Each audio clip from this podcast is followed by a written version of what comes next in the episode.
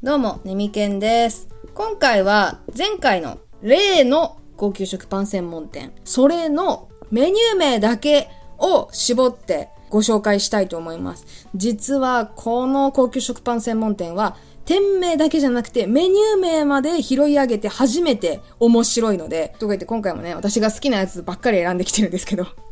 はい、じゃあ今回もネーミング研究やっていきたいと思います。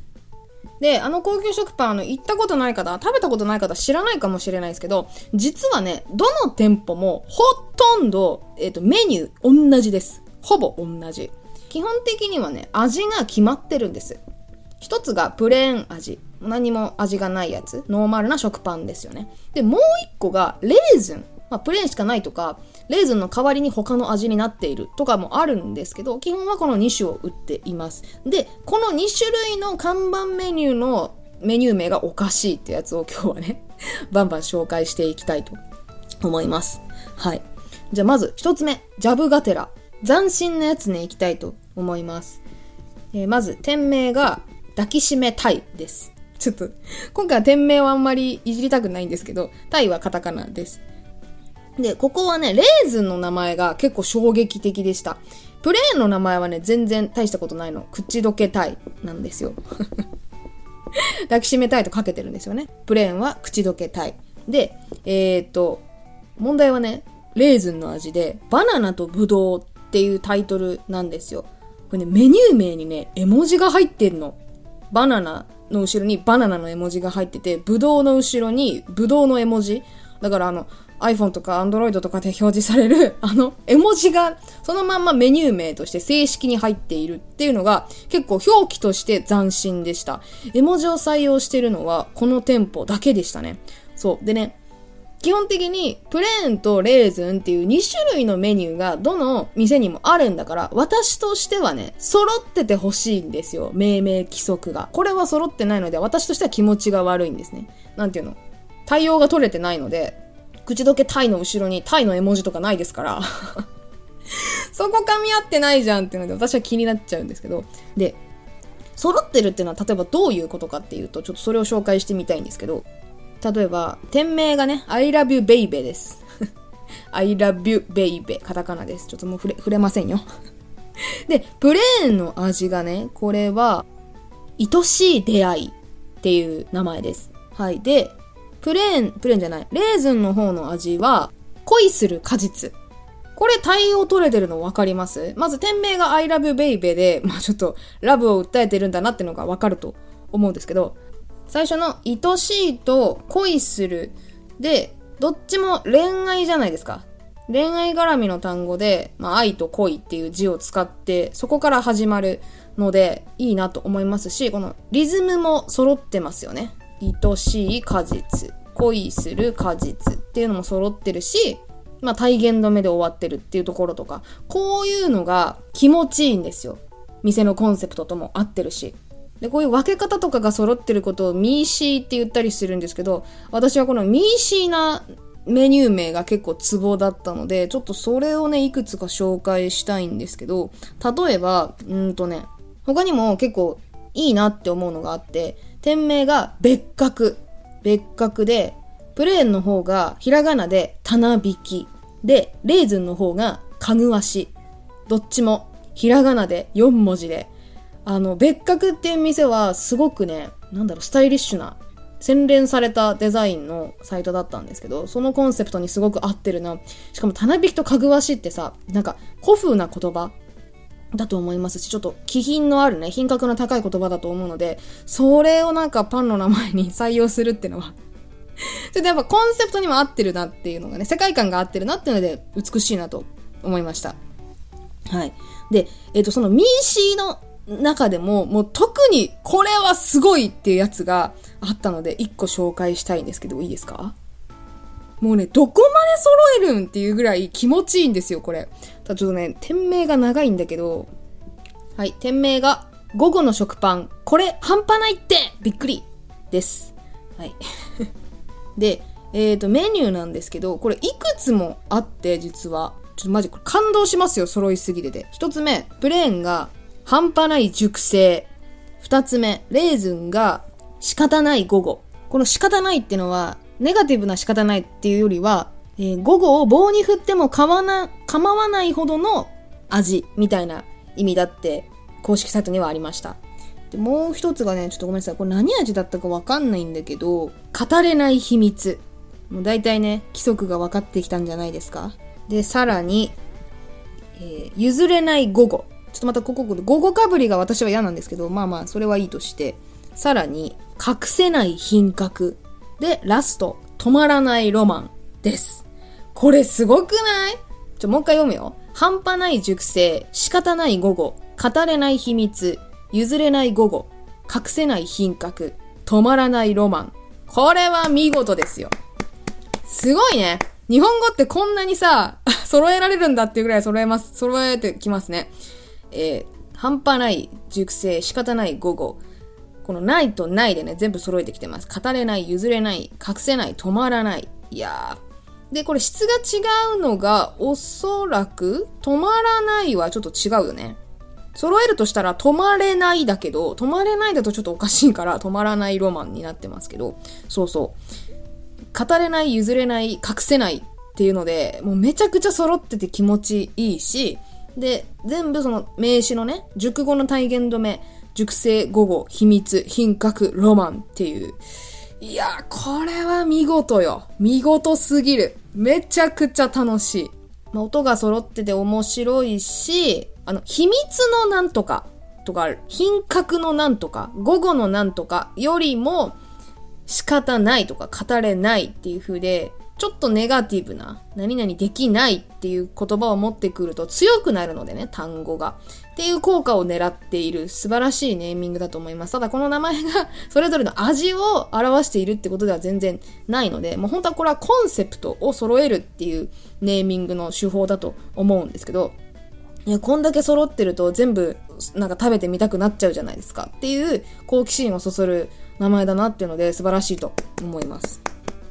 じゃあ最後にですね、えっ、ー、と、コンセプチャルな、店名とメニュー名が絶妙にリンクしてるというか、もっと言うと、メニューの名前がその店名の意味を担保してくれるみたいな付け方をしているところがあったので、それを紹介したいと思うんですけど、まず、2店舗分紹介しますね。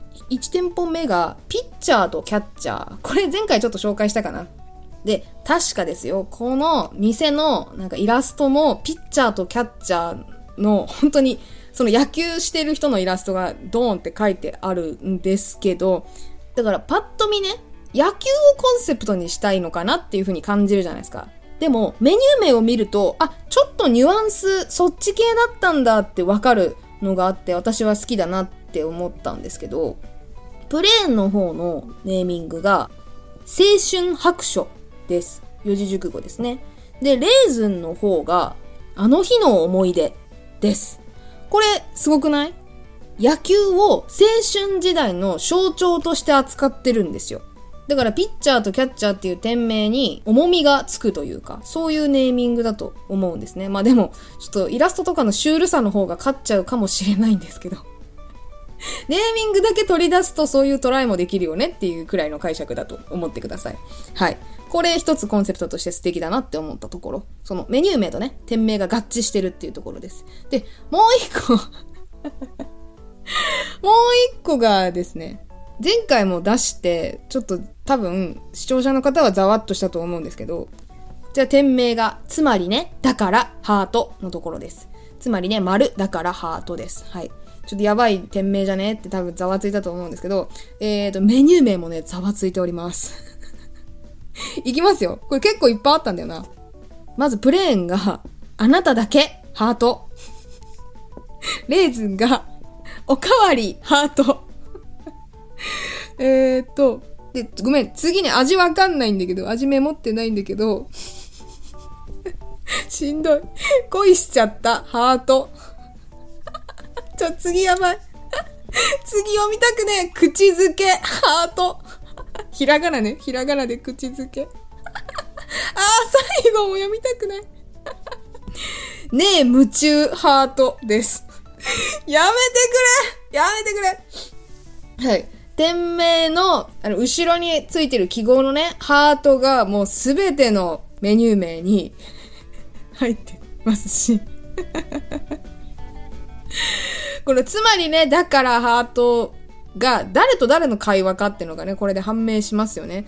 ちょっとなんか、おそらくですよ。これ私の妄想ですけど、想像ですけど、まあ、若いね、付き合いたてのカップルが新婚のね、ほやほやの、ちょっと周りから見ると、え、大丈夫みたいな感じの温度差で見られがちな、まあ、二人なんじゃないかと。で、それの片っぽが、なんかものすごく求めてるっていうね、構図ですね。まあこれもミーシーといえばミーシーですよね。全部ハートついてるし。全部一貫してるっていう意味でも私は結構好きですしね。いやー、これは粘りがちっていう感じだと思います。で、ちょっとこのまままとめに入っていきたいと思うんですけど、もう今回のまとめはね、もうこれ中途半端はダメってことです。はい。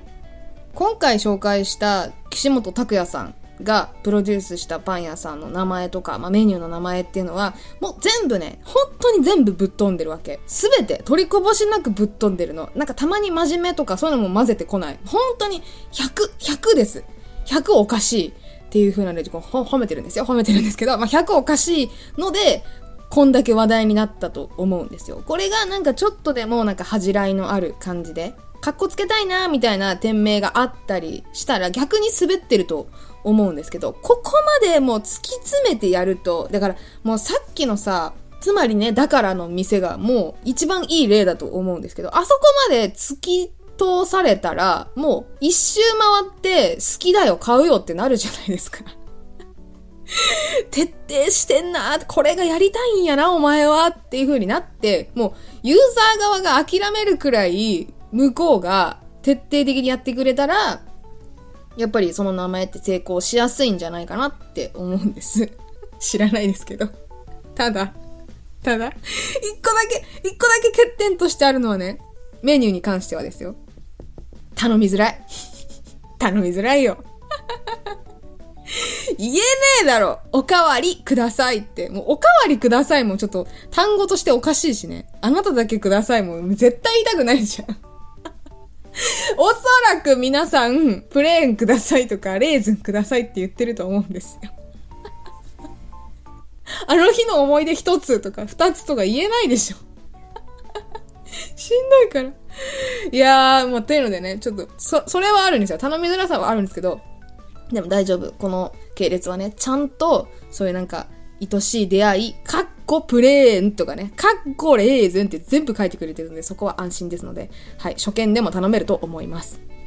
というわけで、前回の終盤でね、この高級食パン系列は、閉店ラッシュに追い込まれて、今生き残りがかなり少ないっていう話をしたんですけども、でも生き残ってるわけですから、まだ数店舗生き残ってます。皆さんの地区にももしかしたらあるかもしれないので、若干の偏見があった方とかは 今回のお話を聞いて少し興味を持って面白がりながら見ていただけたりするとまた違った発見があるんじゃないかなと思いますので気になった方はね足を運んでみてください。ちなみに私はねえ買ったことはないです。